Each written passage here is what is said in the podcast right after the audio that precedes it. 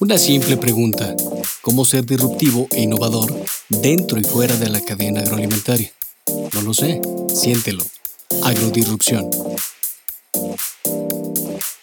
Bienvenidos, bienvenidos a otro capítulo más de Agrodisrupción, el podcast creado para compartir procesos, proyectos, agroempresas, agroemprendimientos, pero sobre todo, sobre todo el proceso después del túnel de oportunidades en esta temporada cero de Agrodisrupción. Y hoy tenemos una invitada especial, una mujer emprendedora, empresaria, pero sobre todo creativa. Erika Reyes, bienvenida a Agrodisrupción. Hola, Ira. Muchísimas gracias por invitarme. Muy contenta de estar aquí con temporada cero. Gracias, gracias por ser parte de esta temporada cero. ¿Y por qué temporada cero? Porque, bueno, venimos de este túnel que muchos llaman COVID y estamos, como bien sabes, reinventándonos en procesos, en esta disrupción e innovación. Oye, Erika, antes de iniciar, cuéntame, ¿cómo te sientes el día de hoy? Entusiasmada. Bien, no respondió ni bien ni mal. Eso está perfecto. Ya te conozco. Una emoción, muy bien. Oye, Erika, a ver, platícame. Desde la compartencia, donde es la esencia realmente de tu proyecto, platícanos cómo se llama tu empresa. Bueno, primero que nada, la empresa es Grower. Eh, traemos todo lo que son intervenciones en diferentes empresas de diferentes escalas pero sobre todo muy orientadas a mover los modelos de negocio, como bien dices ahora, después de haber pasado por una zona de turbulencia y que estamos tratando de encontrar suelo y de cómo reconfigurarnos, no nada más en el tema de procesos, sino también el tema de la gente, cómo se reconfigura para trabajar en esta nueva etapa que, que tiene nuevas matices y otros retos. Totalmente. Oye, ¿y por qué Grower? ¿De dónde viene ese nombre? Tiene un tinte tecnológico un poco, pensando en que ahorita hay una transformación digital importante que se tiene que llegar a los negocios, a la estructura e inclusive la gente, pero también viene del tema de grow, de crecimiento, ¿no? O sea, qué herramientas o qué implementaciones tenemos que hacer en gente, talento, cultura, organización para que la empresa crezca. Totalmente de acuerdo contigo. Y sabes que eso para mí me regaló el túnel de oportunidades. No podía seguir igual que antes tenía que reinventarme, pero me costó trabajo desaprender lo que según yo era mi verdad absoluta. Y más en los agronegocios donde tenemos tanto dinamismo, donde cambia la experiencia del cliente, la experiencia de compra. Pero esto que dices del mindset digital, que de pronto decimos, oye, ¿y a mí eso qué? Pero todos sabemos que este túnel de oportunidades nos aceleró. Platícame, Erika, basado en esto, ¿cuál ha sido tu mayor fracaso? Que tú consideres fracaso? Híjole, yo estuve pensando en el término y la verdad es que no creo como tal en la palabra fracaso, me cuesta trabajo aterrizarla. Creo que todas han sido lecciones. Eh, he tenido experiencias en donde he aprendido muchísimo. Yo estoy divorciada. Eh, he tenido experiencias en negocios que no siempre me han salido y sin embargo creo que cada una de esas lecciones ha dejado un aprendizaje mayor y un tema de reconfigurar la manera de hacer las cosas que nos lleva progresivamente a estar en un lugar mejor. Totalmente. Oye, decía Babe Ruth que de tanto strike iba a llegar el home run. Y decía Michael Jordan también, ¿no? He fallado infinidad de tiros, pero algunos entraron y fueron los mejores.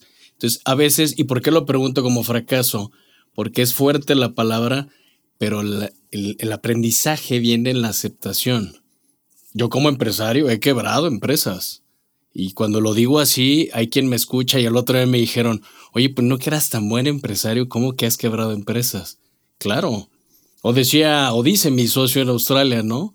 Tienes que besar a demasiados sapos antes de encontrar a la princesa. También te creo en esa teoría, pero sí creo que hay que equivocarse. Sí, no, la verdad es que yo creería que la gran mayoría de empresarios que he llegado a admirar y convivo entre ellos, tú te encuentras en ese círculo, gracias a Dios. Gracias. Pero creo que muchos de ellos han aprendido a través del error. O sea, es muy complicado aprender la ruta en negocios, en la vida, en realidad hasta de cómo ser mamá o papá si no te equivocas. Totalmente, queremos llegar sabiendo todo y no pasa así. Oye, Erika, ahora viene la otra cara de la moneda. ¿Cuál ha sido tu mayor éxito? Que tú digas, wow, aquí toqué el cielo. Híjole, también es curioso porque creo que de repente definimos la palabra éxito como trabajo terminado y creo que tampoco he llegado a ese punto en donde diga, aquí ya llegué. Eh, el mayor éxito que yo tengo, de las cosas que me hace sentir más orgullosa, en realidad tiene mucho que ver con mi trabajo individual, personal y sobre todo en mi rol como mamá. Y es curioso porque no es que me sienta perfecta en ese rol, pero creo que muchas cosas que debí de haber roto para las generaciones que vienen, de este equipaje que luego viene uno cargando, se han ido trabajando. Y entonces creo que eso me hace sentir orgullosa del trabajo que se ha invertido. Oye, aquí se me viene una pregunta, ya sabes que yo soy bastante preguntón, pero la dejaré para quien nos escucha. Y es este tema de qué realmente vengo cargando que es mío. Es decir, cuántos paradigmas o patrones no sigo repitiendo y me justifico diciendo es que mamá o papá o mi hermano o mi jefe o mi pareja lo hacía así, entonces yo tengo que seguirlo haciendo así. Y algunos me dijeron el otro día, ¿y eso qué tiene que ver con el agro? Pues todo porque somos personas. Y me lleva a la siguiente pregunta. ¿Cómo relacionas a Grower, a Erika Reyes, con nuestra cadena agroalimentaria? ¿Cómo lo haces? Y el por qué estar dentro del agro, porque sé que estás dentro del agro. Es que es una industria muy curiosa, de entrada muy noble y tú lo sabes mejor que nadie, ¿no? Pero es una industria que se ha regido, creo que por ciertos estatutos de, de tradición, número uno, como que viene de empresas muy familiares, muy consolidadas, de maneras o prácticas muy ancladas. Y creo que la transformación digital, el tema de las fronteras, el poder crecer y globalizarte y escalar tu negocio con la visión de negocios, ha obligado que el agro empiece a voltear a ver estructurarse no como un un plantío una o sembrar, sino realmente desde el punto de vista de institucionalizarse, de ser una empresa robusta, de hablar de flujos, de inversión, de tecnología, de escalabilidad, términos que a lo mejor no eran tan utilizados antes en el agro. Entonces nos ha obligado a replantear cómo operar como un negocio mucho más estratégico, mucho más astuto, eh, incluyendo tecnología, incluyendo inclusive alcances que antes simplemente no se daban. Totalmente. Oye, y ahí me llega algo bien interesante porque, bueno, yo tengo ya un poco más de 20 años en el agro yo soy contador público y lo sabes, y cuando yo llegué y hablaba de todos estos términos que tú estás hablando, pues no me escuchaban. Decían, oye, vete a la báscula, vete a producir, no me hables de nada más, no me hables de estructuras, ahorita necesito aprender a producir. Y esa parte es difícil transmitírsela al productor, al agroempresario, y sobre todo ahora en esta labor que tenemos en OLAG de unir estas generaciones, porque lo acabas de decir, una, el mindset digital no es algo de moda, no, y es algo necesario. Y creo que a través de eso podemos unir generaciones. Oye, Erika, y a ver, dime algo. ¿Qué harías ahorita en Grower para ser disruptiva e innovadora dentro de nuestra cadena agroalimentaria?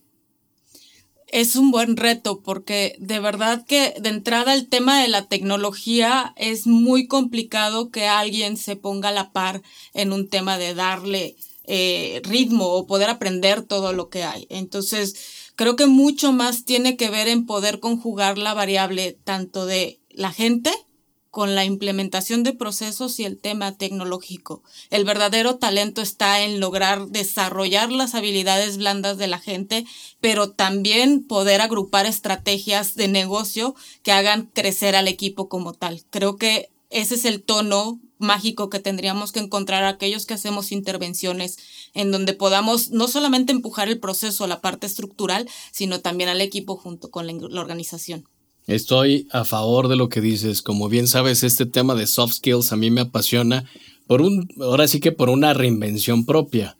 Pero hoy veo que ya no es una opción, sino es algo casi obligatorio. Es decir, llegamos a las organizaciones que está formada por personas y a veces se nos olvida, ¿no? Y a veces queremos ser todavía el capataz o queremos ser, digo, esto a lo mejor va a ir a muchas, muchas personas de las que nos están escuchando, pero quiero ser el señor feudal, el que manda, el que dice qué se hace.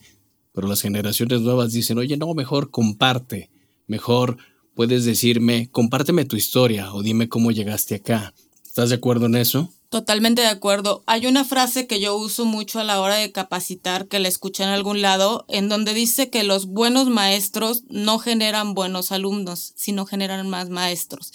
Trasladándolo al tema de liderazgo, yo creo que un buen líder no debería de generar buenos discípulos ni miembros de un equipo, debería de generar más líderes. Por eso, por ejemplo, nosotros vemos en las empresas que si alguien renuncia, híjole, lo toman hasta con dolor. Y de repente yo he escuchado líderes o sea, CEOs, CFOs que de repente dicen, yo desarrollé al director de aquella empresa. O sea, están orgullosos de haber formado nuevos directores. Digo, si de veras fuéramos tan desapegados con los equipos y buscáramos generar personas habilitadas para tomar decisiones, para enfrentar retos, creo que nos falta mucho trabajar en temas de la gestión, en tema del micromanagement. Y, y para mí es el reto más interesante porque si bien puedes hacer muchas cosas con la estructura y los procesos, si la gente no te la compra, no hay manera que genere esa, esa, estrategia de negocios. Como dicen en el rancho, si el burro no quiere caminar aunque le des de palos. Tal cual. Oye, dijiste algo que me gustó, formar líderes para formar líderes. Y sabes que eso yo lo rescato mucho y estoy totalmente de acuerdo y a favor. Y por eso creo mucho en la autogestión, creo mucho en empoderar al equipo, pero sobre todo creo en que todas las personas tenemos altas capacidades para lograr lo que queramos. Decía Walt Disney, si lo puedes soñar, lo puedes lograr. Oye, Erika, a ver, danos un mensaje, pero no un mensaje final, porque todos decimos, danos algo para terminar. No, más bien yo te diría, y lo he dicho en otros capítulos, ayúdanos a sembrar estas semillas de trascendencia que se quedan acá y que quien escuche pueda llevárselo y sembrarlo también con los suyos. Híjole, yo creo que platicando y pensando en este tema del fracaso y del el túnel que venimos saliendo, que para mí también ha sido una etapa transformadora desde manera personal y, de, y, profesional, creo que una de las grandes cosas que yo podría sembrar es la adaptabilidad. Creo que lo hemos escuchado mucho, pero esta gestión del cambio y el estar dispuestos no solamente a observar cambio hacia afuera, sino observarlo hacia adentro. Creo que de repente a las, a las figuras que estamos en las eh, posiciones de liderazgo nos cuesta trabajo voltear a ver hacia adentro y decir qué me podría estar estorbando para llevar al equipo a un mejor lugar. Y creo que esa autoobservación y poder trabajar de una manera humilde, creo que la vulnerabilidad es una nueva habilidad que hoy por hoy tendría que estar en los líderes, hoy por hoy, para poder sembrar más. Entonces creo que es una invitación para todos. Invitación al autoconocimiento. Muchísimas gracias, estoy de acuerdísimo también con eso. La respuesta no está hacia afuera, está hacia adentro. Es como decimos con los soft skills o habilidades blandas. La respuesta no está en aprender más, sino cómo hago con lo que ya sé para desaprender y seguir cambiando y adaptándome. Así es, yo creo que mucho del truco ahorita es justamente qué puedo tener muy anclado que a la hora de la hora me esté estorbando para llegar más lejos. Totalmente de acuerdo. Erika, no me queda más que agradecerte. La verdad es que esta parte de contar con estos pequeños capítulos, agrodisrupción es eso. ¿Cómo hacemos para sembrar algo diferente y cosechar algo diferente? Algo de, de innovación y de disrupción, pero que sea personal. Creo firmemente que la mejor inversión, lo acabas de decir, somos los seres humanos y formar líderes para formar líderes, que me llevo eso, gracias, pues qué mejor regalo. No, muchísimas gracias a ti. La agradecida soy yo por todo el apoyo, por estar aquí y bueno, para seguir co-creando. Oye, por último, ¿dónde te localizamos? A ver si alguien te quiere mandar un mensaje y cómo. Tenemos nuestras páginas en Facebook, en Insta y en LinkedIn de, de lo que viene siendo Grower Consulting. Nos pueden buscar ahí. Y también tenemos dos páginas, groweracademy.com, que tiene un chorro de capacitación en tema de soft skills, en temas de habilidades digitales. Son unos cursos que están disponibles para el público y para programas empresariales. Y grower.mx. Buenísimo. Pues muchísimas gracias, Erika. Gracias por ser parte de esta temporada cero e iniciar algo diferente. Gracias a ti, estamos en contacto. Gracias. Gracias. Nos despedimos, su servidor, Irán Ibarra, y les damos las gracias por ser parte de esta temporada cero, pero sobre todo por atreverse a innovar, a ser disruptivos e innovadores. Gracias. Esto fue Agrodisrupción. Su servidor Irán Ibarra, consejero, mentor y agribusiness coach para Latinoamérica. Celebrando 20 años de Austar en México, más que un insumo, una inversión.